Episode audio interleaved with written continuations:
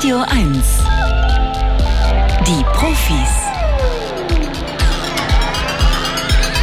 Mit Stefan Karkowski. Ja, live aus dem Winterwunderland. Schönen guten Morgen. Schön, dass Sie wieder dabei sind. Heute werden wir unter anderem über eine große, große Frage streiten, vielleicht sogar. Nämlich haben Tiere eigentlich ein Bewusstsein? Soweit ich weiß, ist man immer davon ausgegangen, dass wir Menschen die einzigen Tiere mit Bewusstsein sind, was uns ja unterscheidet von den anderen Tieren. Aber wie ist das eigentlich? Könnte man das testen bei Tieren und wie macht man das? Spannende Frage in einer halben Stunde gleich hier bei den Profis. Jetzt aber erstmal das Scannerspiel. Sie wissen, Minuten. Da stelle ich Ihnen drei Fragen. Wenn Sie drankommen, nach der dritten Frage gibt es einen Buchpreis. Und dieser Buchpreis ist heute Stress, ein Lebensmittel. Das ist der Buchtitel. Urs Willmann hat es geschrieben. Es geht äh, tatsächlich um alle Aspekte von Stress als unangenehme und belastende Begleiterscheinung, manchmal aber auch als Motor für eine gesteigerte Leistungsfähigkeit. Wenn Sie das interessiert, bewerben Sie sich jetzt beim Scannerspiel unter 0331 70 99 111. Der Scanner. Bringen Sie Licht ins Datendunkel. 0331 70 99 111. Guten Morgen, Michael. Guten Morgen, Stefan. Willkommen bei Radio 1. Wie geht's Hallo. dir? Alles gut? Mir geht's, ja, bisschen Lampenfieber jetzt, aber Och, hör auf. das ist ja Stress. Ja. Dafür wollen wir jetzt das Buch haben. Genau, von wo aus rufst du denn an? Aus Tangermünde. Äh, warte, das ist Sachsen-Anhalt? Sachsen-Anhalt, an der Elbe, gleich in der Rathenow. Gleich hinter, genau. Und das ist also sozusagen, du, du empfängst noch so die letzten Strahlen, die wir aussenden von Brandenburg aus nach Sachsen-Anhalt, richtig? Auf 99,3. Mhm, okay, gut. Das finde ich gut. Auch mal jemand, der es nicht über Internet hört. Das ist auch spannend. Michael, hast du mal was zu tun gehabt mit Wissenschaft? Warst du mal an der Uni oder sowas? Hm, naja, ich würde sagen eher nicht. Ja, nicht. Ja, du, du musst es ja wissen, ne? Äh, Also interessierst dich aber grundsätzlich für diese Fragen. Auf alle Fälle. Okay, pass auf. Die erste Frage ist gleich sehr lustig. Ne? Hier kommt sie. Hungrige Mäuse wählen Sex statt Essen. Zu diesem Ergebnis kamen Physiologen des Max-Planck-Instituts für Stoffwechselforschung in Köln. In einem großen Gehege ließen sie Mäuse das Angebot an Futter, Wasser und Artgenossen auskundschaften. Dabei kontrollierten sie, welche Mäuse satt, kurzzeitig hungrig oder chronisch hungrig waren. Anschließend stimulierten sie die Ausschüttung des appetithemmenden Hormons Leptin in den Mäusen.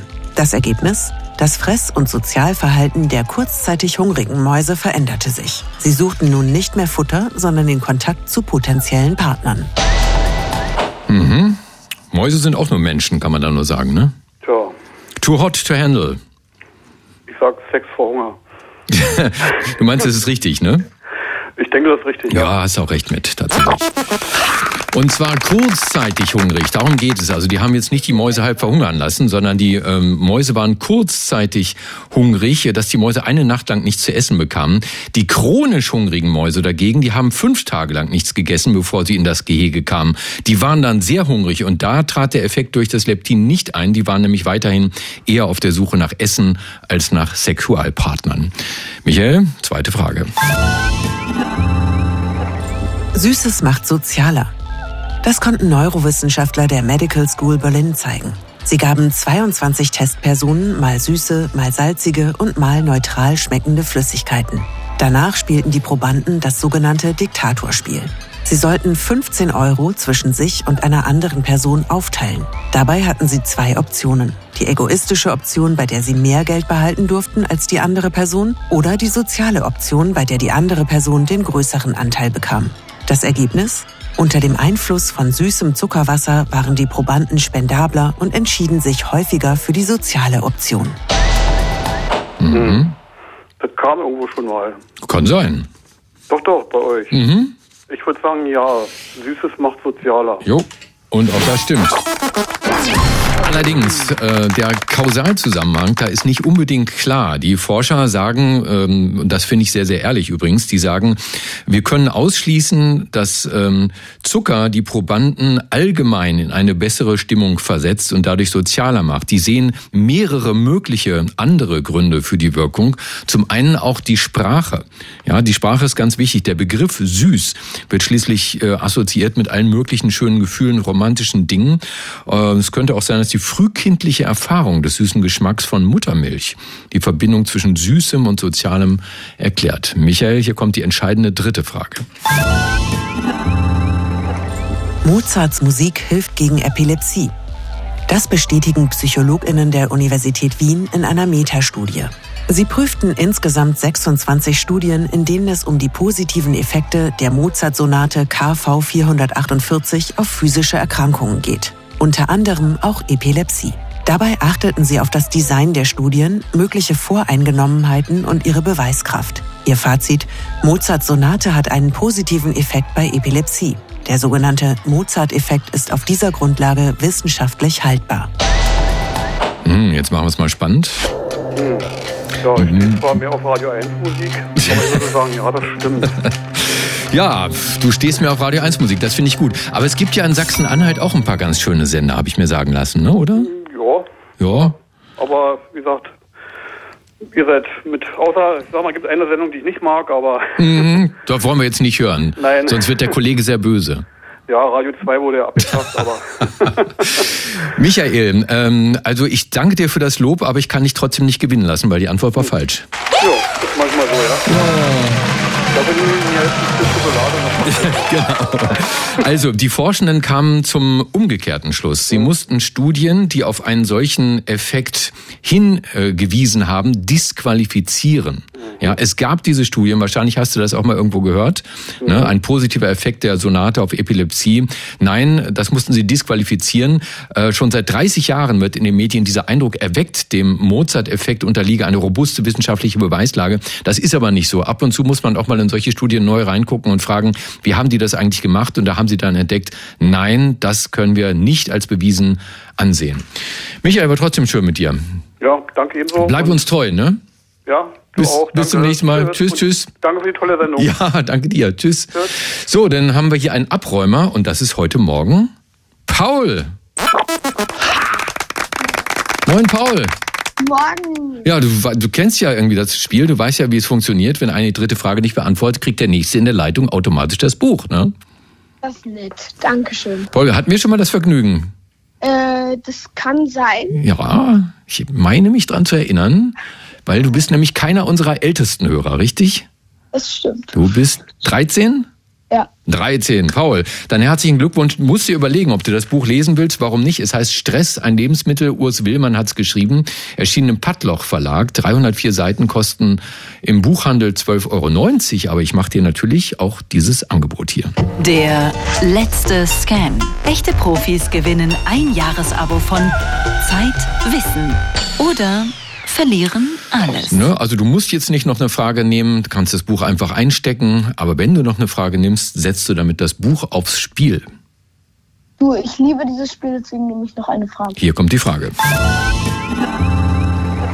Antikes Seeungeheuer ist eigentlich ein Wal.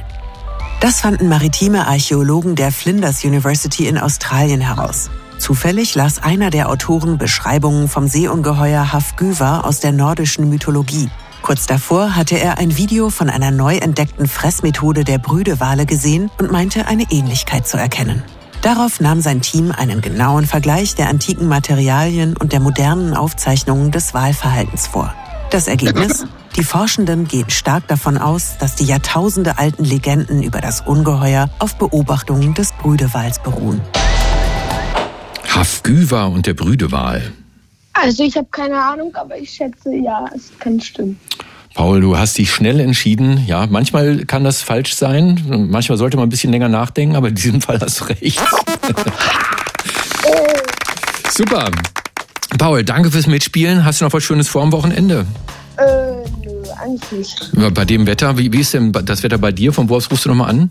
Äh, aus Weißensee. Also Ja. ich habe jetzt gleich ein Spiel, Fußballspiel, aber sonst eigentlich noch nichts. Okay, dann pass auf, dass der Trainer vorher den Platz freigeräumt hat. Ne? Ja. Mhm. Darf ich Danke. noch meine Oma grüßen? Ja, klar, wie heißt die denn? Manuela Hallo Manuela. und Charlie. Schöne Grüße von Paul. Paul, mach's gut, bis zum nächsten Mal. Ne? Danke. Tschüss, tschüss. So, ich habe mich im Urlaub gerade durch 2000 Seiten Karl Ove Knausgard gequält, seine letzten beiden Romane. Es gab auch ein paar Sachen, die fand ich richtig gut, zum Beispiel die philosophischen Strecken, also wo die ganz großen Fragen gestellt wurden, etwa was uns Menschen vom Tier unterscheidet, äh, angeblich unser Todesbewusstsein, also das Wissen um die eigene Sterblichkeit. Aber stimmt das eigentlich, dass Tiere überhaupt gar kein Bewusstsein haben? Und wie ließe sich das überhaupt testen? Mit diesen Fragen beschäftigt sich Albert Neven, Professor für Philosophie und Direktor des Centers for Mind and Cognition an der Ruhr-Universität Bochum. Herr Neven, guten Morgen. Schönen guten Morgen. Was lernen denn Ihre Studierenden, sagen wir mal im ersten Semester, zur Frage, wie definiere ich das? Was ist das, ein Bewusstsein? Ja, also wir lernen auf jeden Fall erst einmal eine Alltagsbeschreibung. Wenn Sie einen Tee trinken, haben Sie ein bestimmtes Geschmackserlebnis und dieses Geschmackserlebnis hat eine phänomenale Qualität. Deswegen bevorzugen wir entweder Earl Grey oder einen Kräutertee, weil wir eine bestimmte Art schmecken. Also vereinfacht gesprochen, wir starten mit einer Alltagsbeschreibung des Phänomens und dann beschäftigen wir uns damit, wie wirkt sich das in unseren Erlebnissen aus und können wir ähm, sagen, dass immer, wenn wir etwas wahrnehmen, automatisch Bewusstsein im Spiel ist. Das können wir nicht. Und da beginnt sozusagen die Herausforderung. Wir haben eine Studie, neben vielen, aber eine, die eine Läsionsstudie ist, bei der eine Frau im ventralen Bereich eine Läsion hat. In welchem Bereich? Ähm, das ist ein Bereich im Gehirn, der sozusagen im Schläfenlappen liegt. Mhm. Wenn dort durch einen ähm, Hirnschlag, sagen wir, eine Läsion, eine Zerstörung vorliegt, dann kann die Frau nicht mehr bewusst die Objekte erkennen. Sie scheint sozusagen eigentlich blind zu sein. Wenn Sie jetzt einen drehbaren Briefkasten vor die Frau hinstellen, dann ähm, und Sie fragen, was sehen Sie, dann sieht sie nur noch so etwas schemenartig Braunes. Ähm, sie kann aber die Richtung des Briefkastens nicht erkennen. Wenn Sie jetzt fragen, hier gebe ich Ihnen jetzt, ich, das ist ein Briefkasten, wir können die Richtung des Briefschlitzes ändern, hier ist ein Brief, werfen Sie ihn ein. Dann guckt sie hin, obwohl sie nichts bewusst sieht, kann sie den Brief gezielt einwerfen. Die Information wird von den Augen unbewusst verarbeitet und für unser Handlungssystem zur Verfügung gestellt. Mhm, mh. Deswegen ist das offen, ob alle Sinne immer mit Bewusstsein gekoppelt sind. Welche Erklärung haben denn die Evolutionsbiologen dafür, dass wir Menschen ein Bewusstsein entwickelt haben? Das ist sehr vielfältig und umstritten, aber eine Theorie, die ich selber mit Kollegen ausgearbeitet habe, besagt, dass unser basales bewusstes Erleben, also Was heißt basal? Basal heißt Schmerzempfinden, mhm. Grundempfinden. Unser Grundempfinden, Gefühle, vor allen Dingen haben wir Negativschmerzen, die haben die Funktion, unseren Körper in Alarm zu versetzen. Nehmen Sie an, äh, alle wissen, wir, wenn wir im Sommer schwitzen, also es wird uns warm, dann schwitzt der Körper, um die Temperatur stabil zu halten. Denn wir dürfen nicht so weit von den 37 Grad weggehen. Bei 45 Grad sind wir definitiv tot. Der Körper regelt das alles ohne Bewusstsein. Was aber, wenn wir plötzlich in eine ganz warme Umgebung kommen, dann ist das bewusste Erleben, das tut weh, weil ich jetzt heiße äh, Feuer fasse, bitte sofort reagieren, alle langsamen Prozesse des Angleichens von Schwitzen oder ähnlichem ausschalten und sofort eine lebensrettende Reaktion, Flucht einleiten. Also Alarm schlagen scheint eine Kernfunktion bewussten, Erle bewussten Erlebens zu sein. Jetzt haben Sie einen ähm, tollen Artikel veröffentlicht in der Fachzeitschrift Cognition. Sie stellen dort ein Konzept vor, mit dem sich das Bewusstsein bei Tieren messen ließe. Bislang ist man doch davon ausgegangen, Tiere hätten kein Bewusstsein, oder? Naja, in der Geschichte der Philosophie ist das mit Descartes berühmt geworden, dass Tiere eigentlich Maschinen sind und Bewusstsein dem Menschen vorbehalten ist. Ähm, und lange Zeit wurde das als eine Voraussetzung angenommen, ähm, dass wir sozusagen unterscheiden müssen zwischen dem bewussten Erleben des Menschen und Tiere haben vielleicht einige kognitive Fähigkeiten, aber nicht mit Bewusstsein gekoppelt. Das Bild ändert sich radikal und trotzdem ist es offen, dass wir, wie wir das genau feststellen. Heute bezweifelt niemand, dass Katze, Hunde, aber auch Schweine Bewusstsein haben, ähm, denn äh, sie können sozusagen bestimmte Erlebnisse ähm, vorweisen, in diesem Fall, wo wir Säugetiere haben, können wir auch noch ein wenig analog schließen von dem wenigen, was wir über die neuronalen Grundlagen von Bewusstsein bei Menschen wissen, können wir sagen, ach, dann schauen wir doch, ob das bei Hunden, Katzen oder auch Ratten und Mäusen ähnlich ist, weil die haben ein Säugetiergehirn. Aber bei Tieren, die ganz anders gelagert sind, Vögel, Fische und Insekten, da ist es so, dass die Evolution denen kein den Menschen ähnliches Gehirn geschaffen hat. Und wir können hier nur über Verhaltenskriterien gehen. Deswegen sagen wir, wir brauchen eine Vielzahl von Verhaltenskriterien. Wir schlagen zehn Dimensionen vor, mit denen wir nachschauen können, ob ein Tier Bewusstsein hat und dann aber auch sagen, welche Art von Bewusstsein hat. Wir gehen davon aus, Bewusstsein ist nicht wie ein Lichtschalter, entweder ja oder nein, an oder aus. Nicht mal wie ein Dimmer, dass man immer sagen kann, das Tier hat mehr oder weniger Bewusstsein als ein anderes, sondern Tiere und Menschen sind auch eine Art von Tiere, haben unterschiedliche Profile von Bewusstsein, mhm. andere Formen von Bewusstsein. Und wer diese zehn Dimensionen nochmal genauer nachlesen möchte, dem sei genau dieser Artikel empfohlen in der Fachzeitschrift äh, Cognition, der verfasst wurde vom Professor für Philosophie und Direktor des Centers for Mind and Cognition an der Ruhr-Universität Bochum, Albert Neven. Herr Neven, herzlichen Dank dafür und Ihnen ein schönes, bewusstes Wochenende. Dankeschön für die Moderation. Und ich hoffe natürlich, dass wir Sie bis hierhin nicht gelangweilt haben mit den Profis, obwohl das dann nicht nur was über uns aussagen würde, sondern auch über Sie und über die Gesellschaft insgesamt. Langeweile ist politisch, das behauptet die Kölner Soziologin Silke Ohlmeier in ihrem gleichnamigen Buch. Frau Ohlmeier, guten Morgen. Guten Morgen. Sie sind, ich nehme mal den englischen Begriff Boredom-Forscherin. Wie wird man denn sowas? Mhm. Ja, also das wirkt auf den ersten Blick ein bisschen überraschend. Ähm, es gibt da ein paar fachliche Gründe und es gibt aber auch eine, eine biografische Komponente, ähm, durch die ich motiviert bin, das zu machen. Und das war, dass ich nach der Schule eine Ausbildung zur Industriekauffrau gemacht habe, die einfach an allen Ecken und Enden nicht gepasst hat. Also es war in einem Busunternehmen, ich interessierte mich nicht für Busse. Ähm, ich hatte da zu wenig zu tun. Die Aufgaben ähm, haben mich gelangweilt. Und insgesamt war das Gesamtgefühl dieser Zeit ähm, eins der chronischen Langeweile, worunter ich sehr gelitten habe. Gleichzeitig hatte ich aber das Gefühl, dass da in meinem Umfeld sehr wenig Verständnis für war und viele mich dafür belächelt haben und gesagt haben, sei doch froh. Hm. Ähm, sei froh, dass du jung bist und Arbeit hast. Genau, genau. Ne? Und ich habe ja hier so viel zu tun. Und ähm, ja, da fand ich es irgendwie wichtig, mit diesem Missverständnis auch aufzuräumen. Sie haben jetzt das äh, Stichwort schon ein paar Mal genannt. Gefühl. Langeweile ist ein Gefühl. Äh, da würde ich annehmen, das müssten eher Mediziner erforschen, Psychologen vielleicht. Wo ist denn da der soziologische Ansatz? Mm, also es gibt natürlich auch psychologische Komponenten und es ist eine Domäne der Psychologie. Aber worum es mir eben geht, ist zu zeigen, dass private Gefühle nicht immer so privat sind und dass es ganz viele gesellschaftliche Anteile wie ungleiche Machtverhältnisse oder gesellschaftliche Normen gibt, ähm, die ein Gefühl mit bedingen. Sie haben jetzt also eine Soziologie der Langeweile verfasst. Zunächst mal, wie würden Sie das denn überhaupt definieren, Langeweile? Was ist das? Mhm, also man setzt ja gerne Langeweile gleich mit nichts zu tun haben. Das ist aber gar nicht so, wenn man genau hinguckt, sondern Langeweile ist das unangenehme Gefühl, einer befriedigenden Tätigkeit nachgehen zu wollen, es aber nicht zu können. Und ich interessiere mich dann eben dafür, was Menschen ähm, daran hindert, einer befriedigenden Tätigkeit nachzugehen und in dieser Langeweile, in dieser chronischen Langeweile hält. Hm, was haben Sie herausgefunden?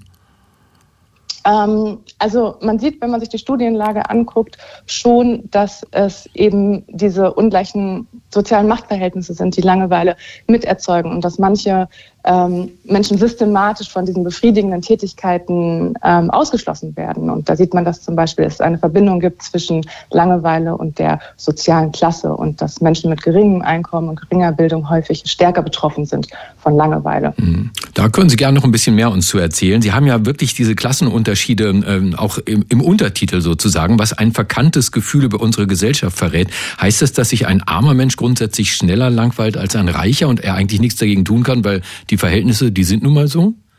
Mhm. Also ich möchte jetzt nicht sagen, dass Langeweile ein, ein Phänomen ist armer Menschen und sich Menschen in anderen Schichten nicht langweilen. Ne? Darum, darum geht es nicht. Ähm, es gibt unterschiedliche Gründe. Aber ähm, wenn jemand arm ist, hat er einfach weniger Möglichkeiten teilzunehmen an der Gesellschaft. Und vielleicht so plakativ in einem Beispiel, wenn ich mich in meinem Job gerade langweile, ähm, aber darauf angewiesen bin, mit diesem Job meine Miete zu bezahlen, dann kündigt das sich einfach schwerer, als ähm, wenn ich genügend Gold, äh, Geld auf dem Konto habe. Also, äh, wenn Sie nun sagen, Langeweile ist politisch, so heißt ja das Buch, heißt das auch, dass Sie die Politik auffordern, was dagegen zu tun, also mehr Spiele als Brot anbieten? Mhm, also, ja, die Idee ist eben schon zu zeigen, dass die Verantwortung für die Langeweile und die Langeweilebewältigung nicht immer bei der einzelnen Person liegen kann. Ne? Also vielleicht da nochmal ein Beispiel, wenn wir über Langeweile bei geflüchteten Menschen reden, dann sind die fast, also das ist fast unmöglich, dass für diese geflüchteten Menschen selbst ähm, zu ändern. Ähm, da braucht es dann einfach andere politische Strukturen. Es braucht äh, mehr Bewegungsfreiheit, die Möglichkeit einer befriedigenden Tätigkeit nachzugehen. Ne? Und da sehe ich dann schon, ähm, dann sehe ich schon eher, dass es die Strukturen sind, die geändert werden müssen und nicht so sehr die Person, die daran arbeitet. Ist denn Langeweile etwas, was wir überhaupt ändern müssen? Ist es etwas, was eine Gefahr darstellt für die Gesellschaft? Oder können wir nicht einfach sagen, das ist etwas, was wir akzeptieren müssen, weil so ist es halt manchmal? Ach, es ist beides. Also es gibt die flüchtige, situative Langeweile, die ist irgendwie da und dann ist die auch mal schnell wieder weg, wenn ich im Stau stehe. Und das ist ganz unproblematisch. Aber wenn ich chronisch gelangweilt bin und mich in großen Lebensbereichen langweile, wie Arbeit, Partnerschaft, in der Rolle als Elternteil, ähm, dann hat das erhebliche psychische und physische Konsequenzen und geht einher mit Einsamkeitsgefühlen, depressiven Verstimmungen, Suchtproblematiken und so weiter. Langeweile ist politisch, so heißt das neue Buch der Kölner Soziologin Silke Ohlmeier. Frau Ohlmeier, danke für das Gespräch bei den Profis auf Radio 1. Schön, dass Sie bei uns waren. Dankeschön. Schönes Wochenende. Ihnen auch. Russland, da erzähle ich Ihnen nichts Neues. Russland versucht weiterhin, das Leben der Ukraine in ihrem Land so schwer wie möglich zu machen. Russische Raketen, darunter zunehmend auch Hyperschallraketen, schalten immer wieder die kritische Infrastruktur aus. Stromausfälle sind die Folge. Wie die Wasserversorgung der Ukrainer unter den russischen Angriffen leidet, das äh, untersucht äh, der Generaldirektor der Senckenberg Gesellschaft für Naturforschung, der Gewässerökologe Professor Dr. Clement Tockner. Herr Tockner, guten Morgen. Schönen guten Morgen. Ich würde mal vermuten, äh, im Krieg ist Wasser selten Kriegsbeute. Welche Rolle spielt es denn dann in diesem Krieg? Vielleicht eine Vorbemerkung. Wir müssen uns immer bewusst sein, dass Wasser eine unverzichtbare und eine unersetzbare Ressource ist. Und wir sehen, dass Wasser und die Wasserinfrastrukturen verstärkt eben äh, von Konflikten und von Kriegen betroffen sind. Und zwar einerseits Wasser als Ursache von Konflikten, zweitens Wasser als Waffe in Konflikten und drittens Wasser als Ziel äh, in Konflikten. Und wir sehen in den letzten zehn Jahren eine sehr starke Zunahme in allen drei Kategorien. Also auch in der Ukraine. Ursache von Konflikten wäre zum Beispiel, ein Land gräbt dem anderen das Wasser ab, das andere Land überfällt das andere Land daraufhin, richtig? Ja, wir sehen das in Zentralasien zum Beispiel zwischen Usbekistan und dem Oberlauf. Hm. Und Ziel von Konflikten, was wäre das? Ziel von Konflikten ist, dass ganz gezielt eben Wasserinfrastrukturen eben zerstört werden. Und das sehen wir in der Ukraine. Wir haben ja in den letzten Monaten eben die direkten Auswirkungen des äh, Konfliktes auf die Wasserressourcen und die Wasserinfrastrukturen erhoben und quantifiziert. Und da sehen wir natürlich, dass zum Beispiel die Trinkwasserversorgung äh, direkt betroffen ist. Im letzten, Ende letzten Jahres waren 16 Millionen Menschen ohne äh, Zugang zu sauberem Wasser. Und das mitten in Europa. Das muss man sich ja vorstellen. Das Zweite, es gibt natürlich auch indirekte Auswirkungen. Also wenn der Strom ausfällt, dann können die äh, zum Beispiel die Pumpen in den Bergwerken nicht mehr äh, funktionieren. Wir haben gesehen, dass zum Beispiel in den ersten drei Monaten des Krieges äh, sechs Bergwerke vollständig und zwei Bergwerke teilweise überflutet wurden. Äh, und das führt natürlich auch zur Verschmutzung und zur Kontamination des Grundwassers und des Oberflächenwassers und damit natürlich auch äh, wird die Trinkwasserversorgung massiv beeinträchtigt. Würden Sie sagen, das ist systematisch, was Russland da macht mit der ukrainischen Wasserversorgung, die zu zerstören, das Grundwasser zu vergiften? Äh, oder ist das quasi der Kollateralschaden des Krieges? Es ist beides. Aber es ist ganz klar, dass äh, die mutwillige Zerstörung von zivilen Infrastrukturen der Genfer Konvention widerspricht. Das ist ein Kriegsverbrechen. das sind Kriegsverbrechen. Mhm. Äh, da, da, gehört dazu eben das Sprengen von Staudämmen, äh, da gehört eben auch äh, die eben Unterbrechung äh, von Trinkwasserversorgungen oder auch von Bewässerungsanlagen. Auch hier wieder im Osten der Ukraine gibt es das ausgedehnste Bewässerungssystem in der Landwirtschaft in ganz Europa. Das sind 1600 Kanäle, die äh, eben hier für die äh, Landwirtschaft verwendet werden, für die Weizenernte zum Beispiel. Und da werden natürlich teilweise mutwillig, äh, aber auch als Kollateralschäden äh, diese Anlagen zerstört. Aber dann kommt noch dazu, dass zum Beispiel diese Kanäle heutzutage äh, sehr stark als Entsorgungsplatz für Munition und Militärgüter verwendet werden. Ah. Dadurch auch natürlich auch verschmutzt werden. Und diese Verschmutzungen bleiben natürlich lange erhalten. Wie lange, Herr Tockner? Ähm, Jahrzehnte. Äh, ich meine, wir sehen ja bei uns teilweise noch, wenn wir auch im, in, in der Ostsee äh, Munitionsdepots äh, aus dem Zweiten Weltkrieg äh, äh, entsorgen müssen. Also wir müssen davon ausgehen, dass die Auswirkungen auf die Umwelt dieses Krieges und gerade auf die Wasserressourcen erstens immens sind und dass natürlich der Wiederaufbau der Infrastruktur eine große internationale Herausforderung sein wird. Und wir mit unseren ersten Analysen wollen natürlich dazu beitragen, dass wir so rasch wie möglich eben diese Schäden eben beseitigen können. Das sagt der Generaldirektor der Senckenberg Gesellschaft für Naturforschung, der Gewässerökologe Professor Dr. Clement Tockner, der genau das untersucht hat in der Ukraine. Herr Tockner, danke dafür und Ihnen noch trotzdem ein schönes Wochenende. Ganz vielen Dank. Wiederhören.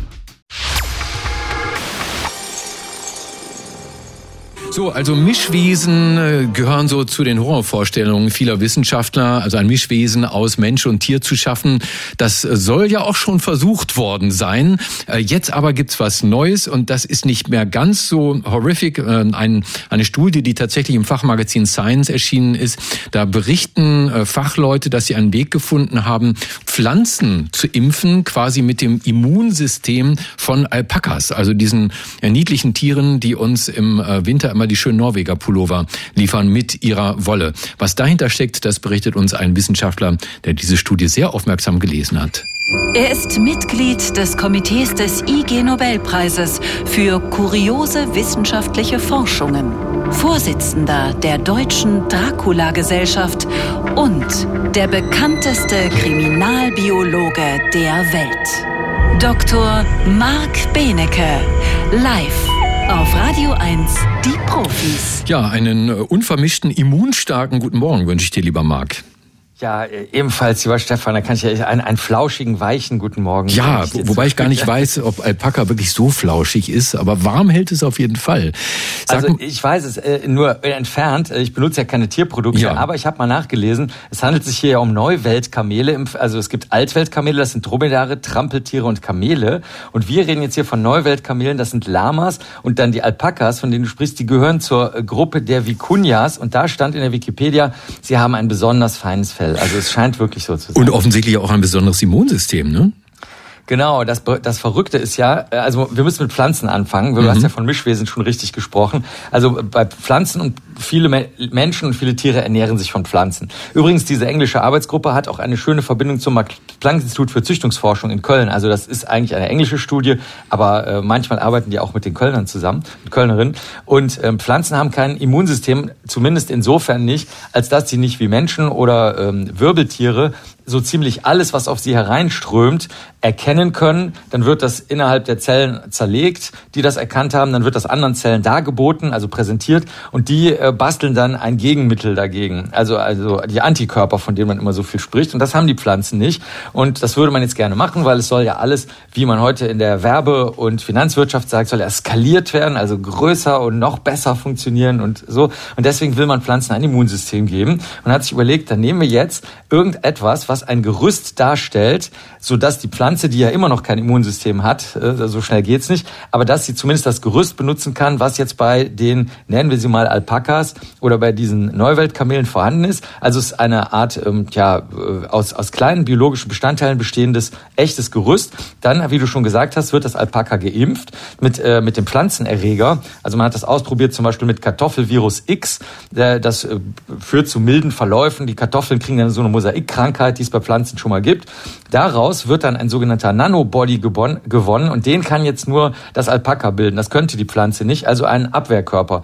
Dieser Abwehrkörper wird dann eingebaut in das Gerüst, was man auch aus den Tieren hat. Und jetzt war natürlich die Frage, funktioniert das in Pflanzen? Und das Blöde ist, wenn du mit dem Immunsystem rumspielst, passiert alles Mögliche. Das wissen Menschen, die äh, mit Impfungen schon mal zu tun hatten oder die Autoimmunerkrankungen haben, wo der Körper sich so, wenn man so will, gegen sich selbst richtet. Das passiert jetzt ja auch. Also deswegen musste man erstmal gucken, ob man nicht so eine Selbsterkrankung kriegt. Das äh, ist leider aufgetreten. Aber sechs äh, von elf von diesen Zusammenstellungen dieser Bestandteile zwischen Mensch und Tier, die erzeugten dann äh, keine Selbsterkrankung Erkrankung, allerdings jetzt in einer Pflanze. Jetzt reden wir schon von der Pflanze. Das ist eine in Australien vorkommende Pflanze, die heißt Benti, so eine, so eine Tabakpflanze. In der hatte man früher schon Heilmittel gegen Ebola gezüchtet, also die dann bei Menschen angewendet wurden. Und ähm, tatsächlich, deswegen ist es wahrscheinlich auch in der Science gelandet, äh, konnte man dann wirklich feststellen, dass äh, bei zumindest bei diesem Kartoffelvirus X eine eine Minderung der Viruslast in der Pflanze stattgefunden hat durch ein, wenn du so willst, aus dem Neuweltkamel teils entliehenes Immunsystem. Eine total abgefahrene Sache. Wir haben ja schon öfter Science Fiction hier gehabt und hier sind wir wieder in unseren Top 5 der absoluten Science Fiction Anwendungen. Also ein ein Neuweltkamel mit einer Tabakpflanze kombiniert und das auch noch mit einem der kompliziertesten Dinge im Körper, dem Immunsystem. Respekt vor dieser Forschungsarbeit. Crazy stuff, lieber Marc. Vielen Dank. Das war Dr. Marc Benecke, live auf Radio 1. Die Profis. Radio 1. Nur für Erwachsene. Die Klimakrise bedroht auch historische Gärten, was man eben so kennt als äh, englische Landschaftsparks. Den bedeutendsten können Sie in Cottbus besichtigen, errichtet von Hermann von Pückler-Muskau, besser bekannt als Fürst Pückler. Der Branitzer Park gilt als sein Meisterwerk. Was die Klimakrise in diesem Park anrichtet und wie man diese Gartenkunstwerke erhalten kann, das verrät uns der Landschaftsarchitekt Christoph Hase. Er ist Denkmalpfleger am Branitzer Park und Projektleiter der Baumuniversität. Herr Hase, guten Morgen. Guten Morgen, Herr Karkowski. Was können Bäume denn an Ihrer Baumuniversität studieren? Sie können studieren, äh, wie man robust wird und klimaresilient. Aber ähm, ich glaube, das ist nicht ganz die Wahrheit. Ähm, Baumuniversität ist natürlich schon mal ein Begriff, wo man sich fragt, äh, ja, was soll das eigentlich? Fürst Pückler wäre nicht Fürst Pückler, wenn er nicht immer die besonderen Sachen hervorgebracht hätte. Und äh, genauso ist das mit diesem Begriff. Also das ist eine Erfindung von Fürst Pückler. Mhm, der halt einfach nicht, nicht einfach eine weitere Baumschule errichten wollte, sondern gesagt hat, jetzt machen wir es richtig, machen wir eine Baumuniversität und dann die eigenen Bäume zieht aus Samen, die dort im Park fallen. Das ist heute noch so, ne? Richtig. Also mhm. es gibt gewisse Parallelen zu der Historie und zur Gegenwart. Ähm, als Fürst Pückler 1846 hier in die Niederlausitz kommt, ähm, nach Branitz, da findet er eine ziemlich kreige Gegend vor. Es gibt kaum Baumbestand. Und er hat ja hier das große Ziel, nochmal einen großen Landschaftsgarten anzulegen. Und äh, da liegt nichts näher, als Baumschulen anzulegen.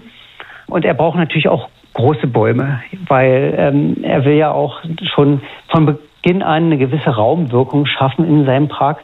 Und dafür gibt es dann eben die Baumuniversitäten, also es mhm. gab sogar mehrere, muss man sich vorstellen als sozusagen ein Baumschulquartier für besonders großgewachsene Bäume, Solitärbäume, die dann auch schon eine gewisse Bildwirkung haben. Hm. Ähm, wir reden natürlich mit Ihnen jetzt, weil die Klimakrise im Park viele Schäden angerichtet hat. Welche würden Sie denn direkt tatsächlich auf das gewandelte Klima zurückführen? Also wir können die Auswirkungen des Klimawandels hier ähm, täglich in unserer Arbeit beobachten. Ähm, ganz gravierend wurde das seit 2018.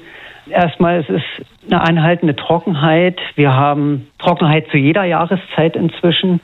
Und das sieht man natürlich daran, dass Bäume vertrocknen, die werfen ihr Laub ab, aber sie sterben auch ab. Und wir haben ja hier den Sachverhalt, dass wir einen sehr alten Baumbestand haben. Und es kommt also dazu, die Bäume sind ohnehin schon etwas geschwächt und können jetzt gar nicht mehr so gut auf Hitze und Trockenheit reagieren. Es ist ein ganzer Komplex aus Schadbildern. Also ähm, es sind sowohl Pilzerkrankungen als auch ähm, Schadinsekten, die die Bäume zerstören. Und ich vergleiche das immer ganz gern mit dem Immunsystem des Menschen. Wenn wir im Sommer bei viel Hitze zu wenig trinken, dann äh, kollabiert unser Kreislauf. Und ganz genauso ist das äh, bei den Bäumen, die ja sozusagen durch, durch Transpiration, da gibt es ja einen permanenten Saftstrom in so einem Baum. Und dieser Saftstrom kann eigentlich Schaderreger bis zum gewissen Maße ich sag's jetzt mal ganz beinahe ausspülen, ja. Also wenn, mhm. wenn so ein Baum eine Wunde hat, da können da Pilzsporen eindringen oder es können auch in so einen Baum in die, in die Rinde können Käfer ihre Eier ablegen, holzzerstörende Käfer. Und solange der Baum im Saft ist, kann er das immer noch ganz gut abwehren. Aber wenn zu wenig Wasser in dem Baum ist, dann sind sozusagen Eintrittspforten für diese Schaderreger da. Und genau das ist passiert. Ähm, wir beobachten es vor allem an den Stieleichen und den Rotbuchen, ausgerechnet unsere Hauptbaumarten, wo wir immer mehr Altbäume verlieren. Und wir müssen jetzt unbedingt für Nachwuchs sorgen und für eine neue Baumgeneration. Und genau das tun wir in der Baumuniversität. Sie pflegen ja quasi ein lebendes Denkmal. Heißt das, Sie dürfen abgestorbene Bäume nur mit der gleichen Baumart ersetzen? Also in der Gartendenkmalpflege war das schon bislang die Devise. Also gleiche Art an gleiche Stelle, was Nachpflanzung angeht, weil man muss sich ja vorstellen, so ein Gartendenkmal ist ja auch ein Kunstwerk. Wir arbeiten so ein bisschen wie Restauratoren an einem Ölgemälde. Wir müssen also auch auf die historischen Pigmente zurückgreifen, sage ich jetzt mal. Das funktioniert aber nicht mehr. Ja, also ich, ich hatte es ja gesagt, ausgerechnet die heimischen Baumarten fangen jetzt an zu schwächeln. Und das ist eben das Novum im Branitz. Also wir versuchen so mal diese alten, äh, ja teils äh, dogmatischen Prinzipien aufzubrechen, weil es einfach nicht mehr anders geht. Und wir fragen uns, kann ich denn zum Beispiel eine Stieleiche mit ihrem charakteristischen knorrigen Wuchs auch durch eine andere Eichenart oder zum Beispiel eine Kreuzung aus Stieleiche und einer anderen Eichenart ersetzen? Und ähm, deswegen legen wir gerade Versuchspflanzungen an und machen sozusagen den, den Praxistest und schauen, wie entwickeln sich verschiedenste Eichenarten und Kreuzungen und Sorten. Die sollen ja bei uns sozusagen einmal die Klimaresilienz mitbringen, also gut verträglich sein für Trockenheit und Hitze und gleichzeitig müssen sie auch den Spätfrösten hier in der Niederlausitz standhalten können. Und hinzu kommt dann noch der ästhetische Aspekt. Die müssen dann auch hier in das Landschaftsbild passen. Das ist eine ziemlich knifflige Aufgabe. Ja, und ich, ich würde auf jeden Fall sagen, sobald die Temperaturen wieder zweistellig sind, ab Montag soll es ja soweit sein, äh, dann kommen wir Sie einfach mal besuchen in Cottbus, oder? Ja, sehr gerne. Also es sind alle herzlich eingeladen. Der Park sieht nach wie vor gut aus. Aber eines ist auch Fakt, die Bilder im Park werden sich eben verändern durch den Klimawandel und wir versuchen, abgestorbene Partien wieder neu aufzubauen, so gut es geht. Dann dann sage ich herzlichen Dank an dieser Stelle an den Landschaftsarchitekten Christoph Hase, Denkmalpfleger am Brandnitzer Park Cottbus und Projektleiter der Baumuniversität. Vielen Dank, dass Sie bei uns waren bei den Profis auf Radio 1. Sehr gern, ich danke.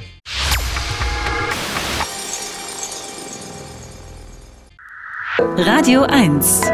Marias Haushaltstipps. Für alle, die Probleme mit Hornhaut haben, geben Sie beim nächsten Fußbad einen großen Schuss Essig ins Wasser. Die Hornhaut wird dadurch aufgeweicht und lässt sich dann gut entfernen.